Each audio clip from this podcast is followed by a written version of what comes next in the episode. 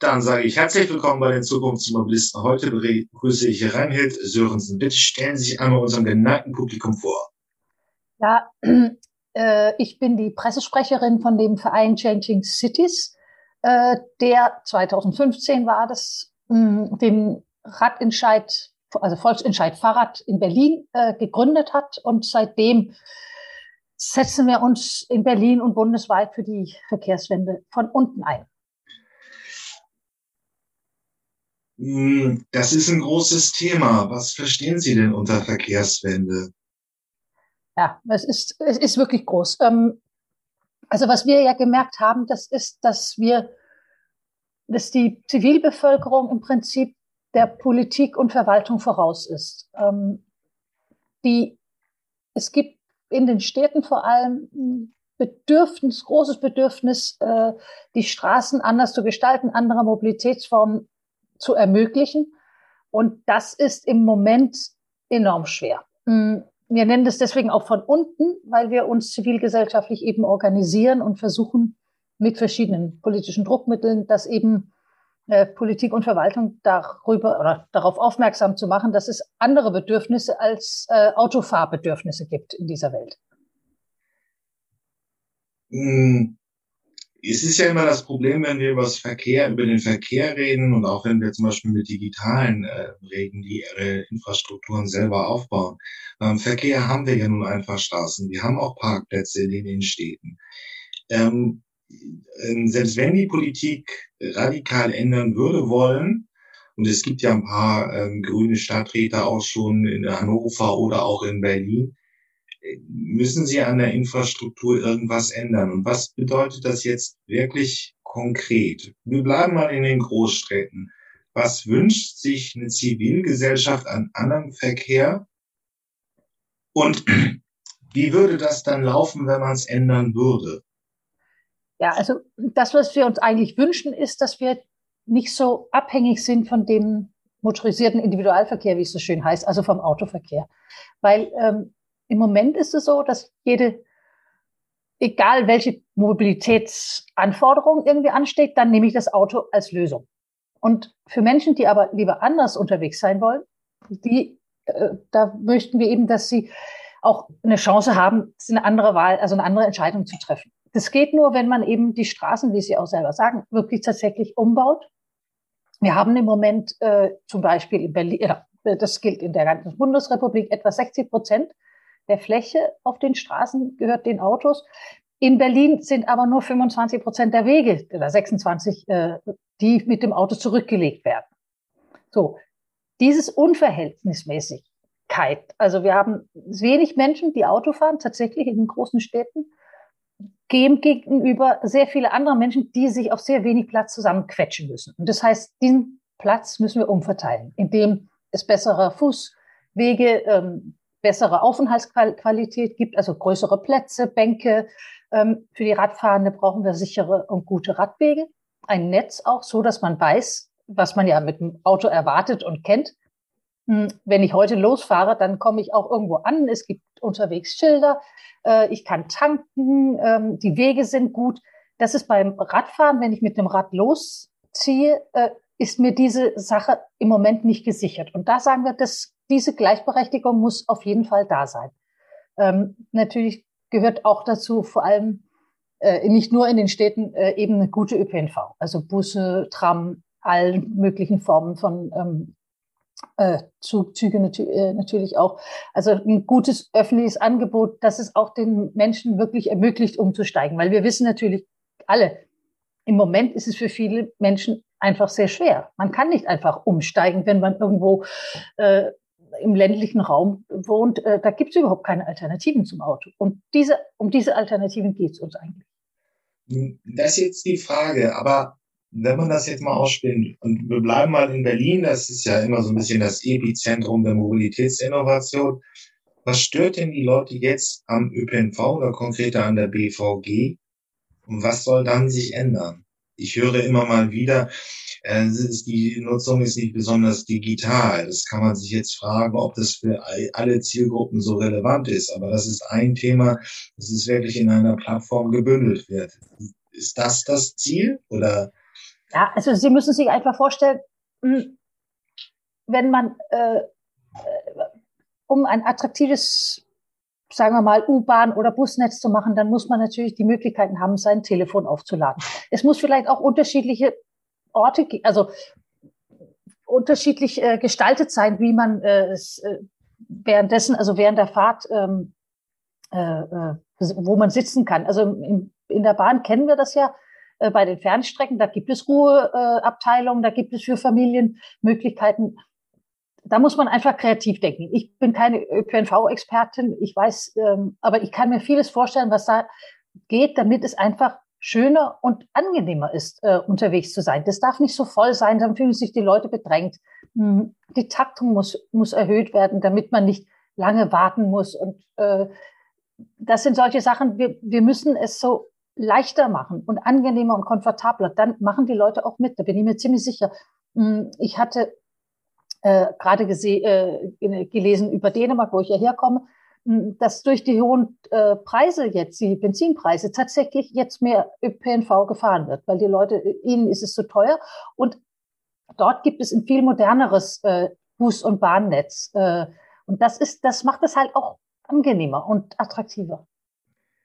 Das ist halt ja ein bisschen die Frage. Das stimmt, jetzt ist mal die grüne Forderung von fünf Euro, von fünf D-Mark pro Liter Sprit fast erfüllt durch die, wir nehmen dieses Interview übrigens am 15.03.2022 auf. Gerade tobt der Ukraine-Krieg, ähm, und dadurch steigen in Deutschland die Benzinpreise. Nur, wenn man das mal das Skandinavien als Vorbild nimmt, gerade Kopenhagen sehr fahrradfreundlich, aber das gilt auch in Absträgen für, für Stockholm. Das sind so ein bisschen, wenn man das in diesem linksliberalen Spektrum der Verkehrsexperten hört, immer so ein bisschen die Vorbilder. Was machen die denn anders? Oder was machen die besser? Äh, die haben angefangen, äh, in Kopenhagen kenne ich das sehr gut, weil ich da aufgewachsen bin. Ähm, die haben einfach geguckt, den Verkehr angeguckt und gesagt, wir haben ein Problem. Erstens ist es zu dreckig in unserer Stadt. Zweitens bewegen sich die Leute zu wenig. Und die haben daraufhin gesagt, wenn die Leute statt sich im Auto reinzusetzen, äh, tatsächlich sich mehr hm, äh, mit, mit dem Rad fahren, können wir Geld sparen im Gesundheitssektor. Also das war ein wirtschaftliches Argument. Das war kein ökologisches, das war kein Argument ähm, von Linksliberalen, wie Sie das jetzt so sagen. Äh, das war ein wirtschaftliches Argument. Und dann hat man äh, angefangen, die Stadt umzubauen und gesagt, wir nehmen den Platz von den, äh, von den Autos weg, wir erhöhen die Preise für, den, hm, für das Parken, äh, wir geben mehr Platz für die Fahrräder, äh, wir bauen das, ähm, das Busnetz, die haben gerade einen neuen Metro gebaut, ähm, was natürlich teuer ist, aber das bedeutet eben, dass die Leute zunehmend eben sagen, es ist so attraktiv und so schnell mit dem, äh, mit dem, also nicht mit dem Auto unterwegs zu sein, dass sie das einfach tun heute. Und das ist, das macht den Unterschied. Ja, okay. Ähm, Dänemark und äh, das sind in gewisser Weise Vorbilder. Aber es läuft ja ein bisschen so auf die Zielsetzung heraus, wirklich eine Stadt zu haben, diese legendäre wird jetzt schon in Paris von der äh, Bürgermeisterin ähm, gefördert als politisches Thema auf, auf die Agenda gesetzt, dass man einfach eine Stadt hat, in der halt man alles, was man so im Alltag braucht, in 15 Minuten bewältigen kann. Sind die Skandinavier eigentlich da schon? Kann man das sagen? Glaube ich nicht. Glaube ich nicht. Ich weiß es nicht. Ich habe keine äh, Statistiken dazu gelesen. Ich schätze, die sind noch nicht da. Man darf sich ja auch nicht und, ähm, täuschen. Also sowohl in Holland, also in den Niederlanden, als auch äh, in Dänemark oder in den anderen skandinavischen Ländern, da wird immer noch sehr viel Auto gefahren. Es ist ja nicht so, dass es keine Autos gibt. Also das äh, ist immer so ein bisschen Missverständnis auch, dass ich bin nicht über, davon überzeugt, dass wir die Großstädte autofrei kriegen. Ich glaube, darum geht es auch gar nicht. Es geht nur darum, das Verhältnis anders äh, zu gestalten, so dass diejenigen, die tatsächlich aufs Auto angewiesen sind, also was weiß ich, äh, Lieferanten, der Wirtschaftsverkehr, ähm, dass sie tatsächlich besser vorankommen und äh, auch Platz, den Platz haben, den sie brauchen. Aber eben auch für alle anderen brauchen wir heute auch mehr Platz. Wie, sonst ersticken wir ja. Das sehen wir ja. Wenn es so weitergeht wie jetzt mit immer mehr mh, hm, Zulassungen von, von Kfz, wo sollen die alle hin? Das ist, diese Frage möchte jemand beantworten, der sagt, wir machen weiter wie bisher. Aber die Frage ist ja die, wenn man, also es gibt ja verschiedene äh, Strebungen, auch gerade in Berlin, ähm, zu sagen, dass man innerhalb des Stadtrings wirklich bis 2030, glaube ich, autofrei ist. Das ist ja eine extreme Forderung. Aber wie viel würden Sie denn sagen, dass so eine durchschnittliche Stadt wirklich einsparen kann, wenn man dieses ganze äh, Thema des neuen Verkehrs neu denkt? Also Lastenfahrräder, kleinere Fahrzeuge, modulare Nutzung. Das heißt, ich habe einen Shuttle, der äh, Personen transportiert. Ich habe einen Shuttle, der, äh, wenn er nicht Personen transportiert, äh, Güter transportiert. Dieses ganze Kleinkram. Wie viel weniger Bewegungskilometer so prozentual könnte das denn wirklich alles bringen? Das ist natürlich schwer zu sagen, weil das hängt auch, wie Sie sagen, also haben wir diese 15 Minuten statt oder bleiben wir bei den äh, großen Abständen. Ne? Also das ist ja, ähm, wenn, wenn die Leute äh, nach wie vor pendeln, wie es wir sehen, ähm, äh, also weit weg vom Arbeitsplatz oder Schul-, Ausbildungsort wohnen, mh, hm, dann werden wir nicht so viel gewinnen. Also da muss schon wirklich viel passieren. Ähm, ich kann nicht sagen, wie viel weniger. Ähm, äh, das ist ja auch, ähm, glaube ich, nicht letztendlich das Ziel, weil wir wollen ja nicht unbedingt, dass die Leute weniger mobil sind. Wir müssen nur gucken, dass, die, dass wir die Mobilität wir haben, natürlich nachhaltiger und das heißt auch effizienter einsetzen. Und es ist nun mal effizienter, wenn ich in der Stadt wohne und um die Ecke einen Park habe, wo ich joggen gehen kann, als wenn ich mit dem Auto aus der Stadt rausfahren muss, um zu joggen. Jetzt nur um ein Beispiel zu nennen. Ähm, das ist, das ist sehr also das ist wenig energieeffizient. Und ich glaube, das ist das, hm, wenn wir anfangen, Verkehr unter diesem Aspekt anzuschauen, dann fällt uns da durchaus auf, dass, dass es nicht besonders effizient ist, wie es ist. Wir wissen alle, ein Auto steht 96 Prozent der Zeit rum. Das sind unglaublich viele Werte, die einfach nur rumstehen hm. und nicht benutzt werden. Und das ist, also unter diesem Aspekt ist es eben enorm ineffizient. Vieles läuft ja auch dann auf den, Fahr äh, auf den Fahrradverkehr in Großstädten heraus. Er ist gesünder für die, für die Radfahrer. Er ist fast CO2-neutral. Ähm, er braucht wenig Platz. All das spricht für ihn. Warum klemmt es denn noch im Radverkehr? Und wir haben ja, es gibt ja auch schon die ersten Lösungsansätze also Radschnellwege. Aber warum sind die äh, Deutschen, also gerade Deutschen, noch nicht so fahrradfreundlich wie Skandinavier zum Beispiel? Ja, also ähm, das hat sicher damit zu tun, dass Autos hergestellt werden in Deutschland. Das ist einfach wird als ein Wirtschaftsfaktor eben auch angesehen. Ähm, und ähm, es ist, hat eine lange Geschichte. Ich glaube, das hat auch viel einfach mit einem Mindset zu tun, dass es so irrsinnig langsam vorangeht, weil hm, wenn Sie ausgebildeter Verkehrsplaner oder Verkehrsplanerin sind, dann haben Sie nicht gelernt, für Fußverkehr zu, äh, zu planen zum Beispiel. Das ist nicht relevant. Das Relevante ist, dass man mit dem Auto schnell von A bis B kommt. Die Leichtigkeit und Flüssigkeit des Fußverkehrs wird nicht gelehrt. Und ähm, bis die Menschen, die das eben verantworten und umsetzen, die Vorteile kapiert haben, das, das dauert auch länger, als ich ehrlich gesagt gedacht habe. Ja, es ist immer die Frage mit großen Infrastrukturen. Ähm, aber was würde, würden Sie denn heute wirklich jemandem empfehlen, der eine Stadt neu planen soll oder Veränderungen einbauen soll, was schnell mehr Menschen auf den Radverkehr bringen würde? Ähm, ja, also äh, die was sicher passieren muss, ist, dass die Planungsvorhaben äh, ähm, schneller gehen müssen. Ne? Also wir haben ja eine äh, leidiges Thema Straßenverkehrsordnung und Straßenverkehrsgesetz, die beide mh, hm, quasi Autogesetze sind. Die sind für ein Kfz äh, geplant worden äh, damals, als sie äh, der Ursprung äh, davon. Und ähm, hier sind rechtliche Vorgaben, die quasi gar nicht äh, für andere Verkehrsarten als das Auto an, ausgelegt ist. Ne? Also das ist ja zum Beispiel so, wollen Sie einen Radweg in Deutschland heute anlegen, dann müssen Sie nachweisen, dass es an einer bestimmten Stelle gefährlich ist, Rad zu fahren.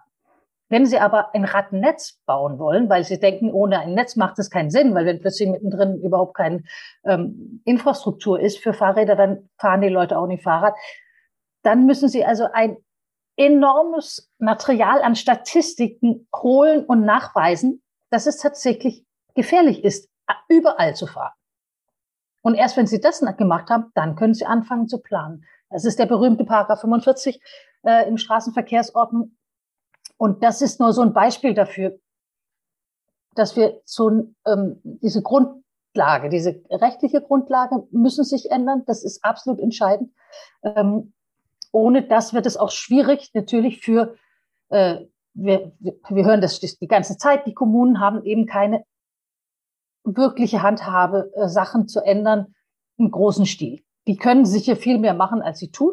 Ich glaube, viele verstecken sich auch hinter äh, den Gesetzen und sagen, wir können nicht. Ähm, aber es ist natürlich schon ein Problem und kein Verwaltungsmensch hat natürlich ein Interesse daran, irgendwas zu machen, was nicht legal ist. Also das kann ich auch nachvollziehen und auch verstehen. Da muss man ja schon sich schon an die Regeln halten. Ähm, das müssen wir auf jeden Fall ähm, diese gesetzliche Grundlage muss auf jeden Fall äh, angepasst werden. Das ist für, für die Städte enorm wichtig. Haben, haben Sie denn den Eindruck, dass der Gesetzgeber wirklich pro Radfahren ist oder einfach immer noch ja das Konzept von der autogerechten Stadt hat und pro ähm, äh, pro Auto ist und damit auch eine, ja, die Radfahrer, die einfach schwächere Verkehrsteilnehmer äh, sind, schützen will? Müsste das tendenziell eher umgedreht werden? Also ich meine, es ist ja, wie lange ist es her, dass die Entfernungspauschale erhöht wurde? Zwei Wochen? Ja. Ja, also das ist ja nicht, ich meine, ähm, das, ich verstehe, was Sie meinen mit Ihrer Frage, weil es gibt schon eine Tendenz natürlich in die Richtung, dass, dass es tatsächlich ein Umdenken stattfindet. Das sehen wir auch.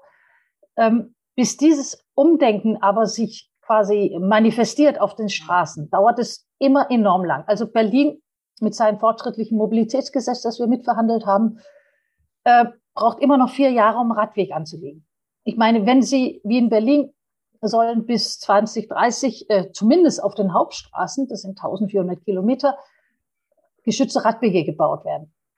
Also wenn Sie das, wenn Sie vier Jahre für die Planung machen, und das ist natürlich dann nicht 1400 Kilometer, sondern eher hier mal 500 Meter oder dort mal ein paar Kilometer, äh, das passt einfach nicht zusammen. Äh, da muss man äh, auch anders rangehen und sagen, wir wissen, wir haben, hm, wir haben es zum Beispiel bei den Pop-up-Radwegen gesehen, zu Corona, am Anfang der Corona-Zeit, ähm, der Pandemie in 2020. Ähm, die wurden in Berlin zuerst quasi erfunden. Und äh, da haben die Planer und Planerinnen hier auch so eine Art Anleitung gemacht, dass für andere Kommunen dass sie da die rechtliche Grundlage hatten, das auch quasi zu kopieren. Und solche Sachen sind enorm wichtig, weil man muss nicht jedes Mal die Welt neu erfinden. Äh, das dauert eben zu lang. Und wir haben sehr, sehr viele äh, Sachen. Man weiß im Prinzip, die, man hat die Lösung, die liegen auf der Hand. Ähm, und da muss nicht jeder Kommune neu versuchen, die, die, einen Radweg neu zu erfinden, weil äh, das, wir wissen schon, wie es geht. Und da kann man das einfach kopieren und dann geht es alles viel schneller. Das ist ja auch eine spektakuläre Frage für die ganzen neuen Akteure in der Mobilität. Autonomes Fahren und Roboter-Shuttles und so weiter, was schon kommen soll. Es, und es ist ja spektakulär so, das hört man an vielen Ecken, dass irgendwie Planung vier Jahre dauern und dann, wenn ich 500 Meter Radweg baue, dann weiß ich nicht, wie lange Bauern, Bau, Bauunternehmen dafür brauchen, aber vielleicht paar Wochen. Ähm, die, die Prozesse müssten verschlankt werden und so, so im Prinzip müssten Konzepte auch einfach übertragbar werden. Wenn ich einfach ein Radnetzwerk habe, das in Berlin funktioniert hat, könnte ich es auch in Frankfurt bauen. Im Prinzip. Es gibt natürlich überall Unterschiede und man muss natürlich auch ein bisschen aufpassen, so wie Kreuzungen auch unterschiedlich sind. Aber die sind nicht so unterschiedlich, dass wir jedes Mal einen Expertenrat äh, anstellen müssen, die begutachten müssen. Da müssen wir voneinander lernen. Da müssen wir auch Mut glaube ich, dazu haben, Sachen auszuprobieren. Wenn die nicht gut sind, werden die angepasst, so dass sie und optimiert. Und ich glaube, da kann man noch sehr viel machen, dass man nicht mh, hm, jedes Mal mit einer perfekten äh, äh, Lösung erwartet, von sich selber auch, ähm, sondern tatsächlich Sachen ausprobiert und guckt, wie kommt das an. Das könnte ja sein, dass man ähm, Leute gute Ideen haben. Die werden im Moment gar nicht so gefordert, weil die, wie gesagt, die Kommunen eben nicht viele Möglichkeiten haben, selber was zu gestalten. Hm. Wie stehen Sie eigentlich zum Thema autonomes Fahren? Also wenn ich diese ganzen äh, Konzepte aus dem Silicon Valley höre und diese, naja, Technologievordenker oder Gurus, nennen wir, nur mal ein bisschen wertfrei, die halt so dieses Konzept von der Smart City haben. Alles ist irgendwie in Roboter-Shuttlen unterwegs, da läuft ein Algorithmus, hocheffizient, ähm, äh, eigentlich äh, völlig irgendwie automatisiert und wir kommen irgendwie von A nach B, steuern das alles schön mit unserem Smartphone. Hm. Und das würde ja im Prinzip auch, und das hat ja bei diesen Technologien, wenn sie denn so kämen, die Frage, dass Radfahren einfach kaum Sinn macht, weil es einfach, ich habe da einen Shuttle, ich bin gegen Regen geschützt und so weiter. Ähm, und äh, es ist bequemer, es ist äh, digitaler als Radfahren. Glauben Sie, dass solche Ansätze kommen würden und diese ganzen vielen kleinen Ansätze, die wir so in der Mobilität haben, Lastenräder, bessere Radschnellwege und so weiter, platt machen würde in den nächsten Jahren oder Jahrzehnten? Ich glaube nicht, nee. Weil ähm, also ich, ich, vielleicht ist es auch meine Fantasie, die sich das nicht vorstellen kann, aber ähm, ich kann mir nicht eine sehr effiziente, also ich kann mir nicht vorstellen, dass Mobilität sehr effizient ist auf den kurzen Strecken, wenn wir alles in autonome Fahrzeuge machen sollen. Weil das ist ein Riesenverkehr. Das wird irrsinnig viel Platz äh, benötigen. Äh, das müssen wir ja auch bedenken. Ne? Also das ist ja auch, das ist ja nach wie vor eine Platzfrage. Also ob ein Auto oder ein Shuttlebus äh, autonom ist äh, oder autonom fährt oder nicht, der braucht ja denselben Platz. Die werden ja nicht kleiner ähm, dadurch, dass sie autonom werden. Und dieses Platzproblem müssen wir lösen. Und ich glaube, von der Seite aus muss man es ähm, angehen. Und ich kann mir nicht vorstellen, aber man weiß es ja nie, es ist die Zukunft, ähm, dass wir uns Städte wünschen, wo überall autonome Fahrzeug, äh, Fahrzeuge rumfahren.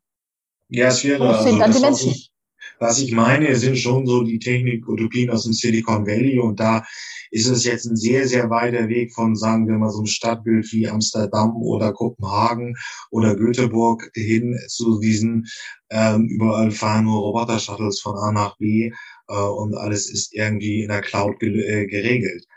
Aber auf der anderen Seite muss man, was ich so fachlich einbringen würde, ist ja schon die Frage, wenn, wenn diese Systeme besser fahren würden und automatisierter fahren würden, würde auch der Flächenverbrauch geringer werden. Ähm, weil halt die Fahrzeuge besser ausgelastet sind als zum Beispiel ein Linienbus, der ja auch mal regelmäßig leer fährt.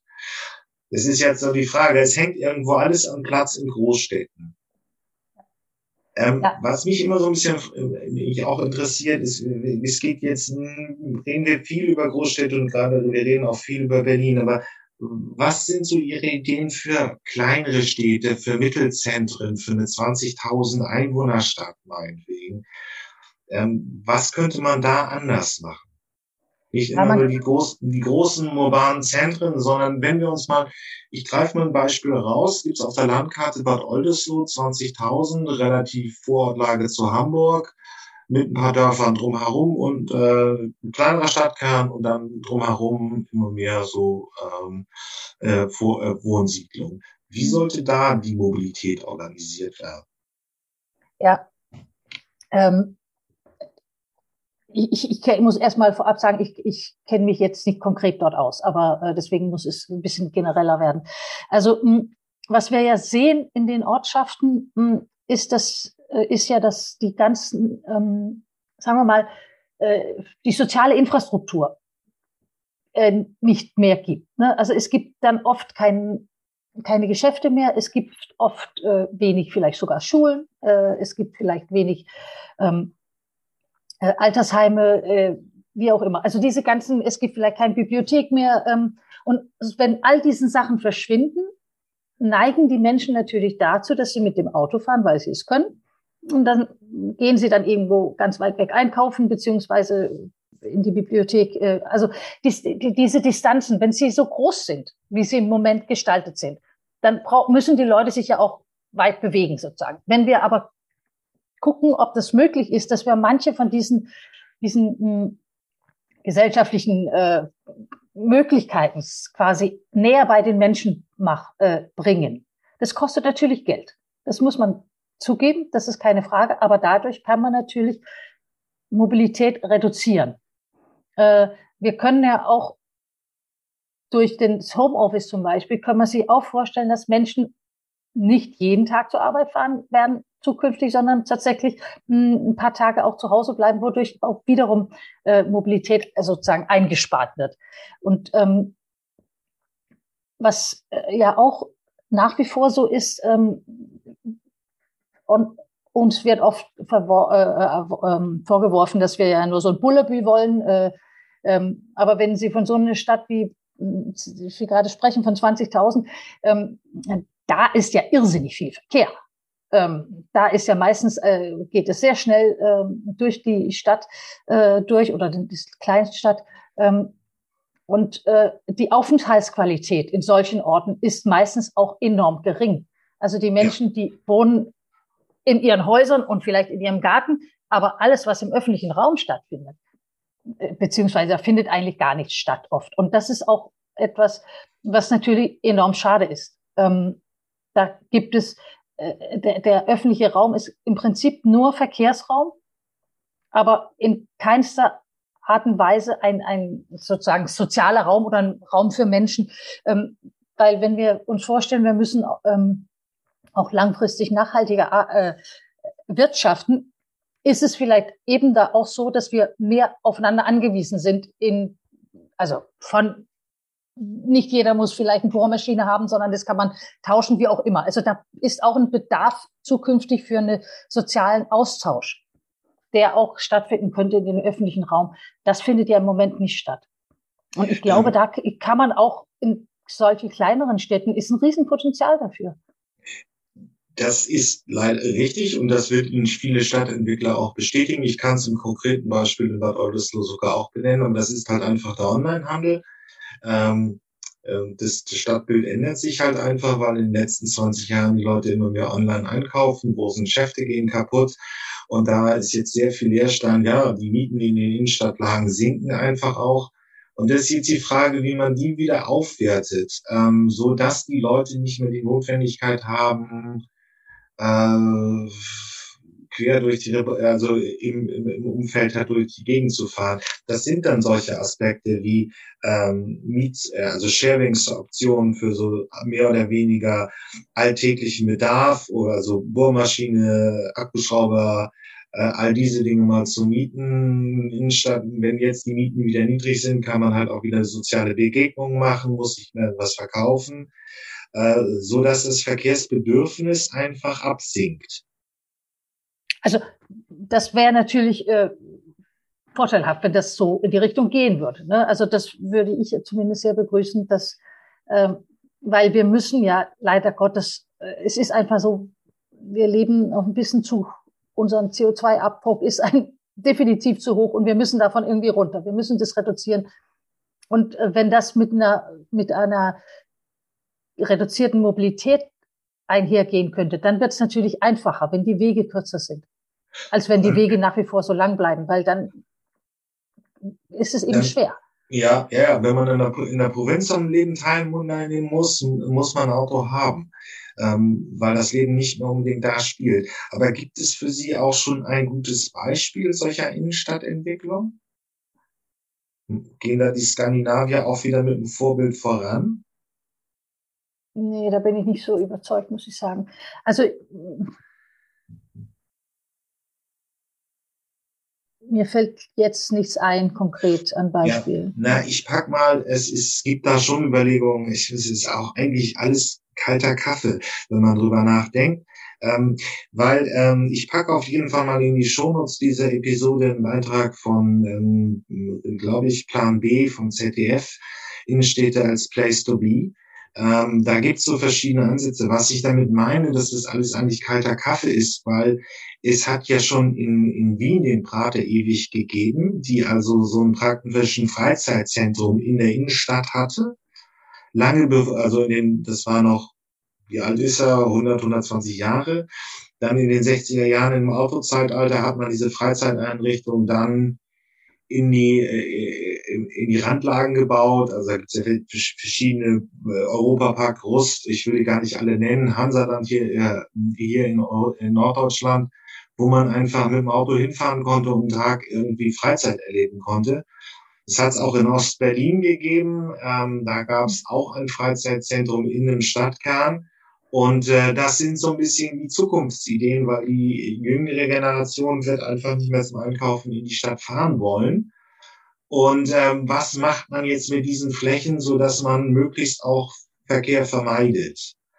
Okay, ähm, ja, ich meine, hm, Sie vertreten Changing Cities, aber, und es fällt mir auch immer auf, ähm, vieles passiert in der Innovation, in der neuen Mobilität in den Städten, weltweit, aber eben auch in Deutschland und Deutschland ganz bestimmt in Berlin. Haben Sie irgendwelche schlauen Ideen für eine Landbevölkerung? Wie man da Mobilität besser gestalten kann oder anders gestalten kann? Also ähm, da ist sicher ähm, Sharing quasi das, ähm, das Schlüsselwort. Ne? Also dass man nicht nur ähm, eine Person, äh, beziehungsweise, dass man verschiedene Nutzungsformen für die Mobilität nutzt. Ne? Also dass der Post, äh, die Einkäufe, äh, der Weg zur Arbeit, dass man mehrere Sachen gleichzeitig erledigen kann, quasi mit diesen, äh, äh mit die, die, für diejenigen, die eben unterwegs sind. Äh, ähm, nicht, dass ein Mensch im Auto fährt, ähm, und dann zurückfährt und dann wieder woanders. Also, dass man wirklich versucht, die, die, die Nutzungs, das, was transportiert werden muss, ob es Güter oder Menschen sind, das zu verknüpfen. Ähm, es spricht ja nichts dagegen, dass man eine mobile Apotheke hat, äh, der auch gleichzeitig als Post funktioniert, wie auch immer. Also, dass man vielleicht auf diese Art und Weise quasi die Sachen zu den Menschen bringen kann, ähm, statt äh, dass die Menschen zu ihnen fahren müssen. Äh, aber ich glaube, da muss man unglaublich kreativ sein. Ne? Also da muss der, der Linienbus wahrscheinlich auch nochmal die Päckchen mitbringen mit den Sachen, die die Leute nur online, online gekauft haben. Und ähm, da müssen wir wirklich, äh, äh, glaube ich, äh, sehr, sehr viel äh, Energie reinstecken, wie wir das reduzieren können und gleichzeitig auch smarter machen können. Also das ist, äh, das ist sicher der Weg nach, äh, nach vorne diesbezüglich. Vielen Dank, Frau Sörensen, für dieses Gespräch. Ich habe zu danken. Alles klar.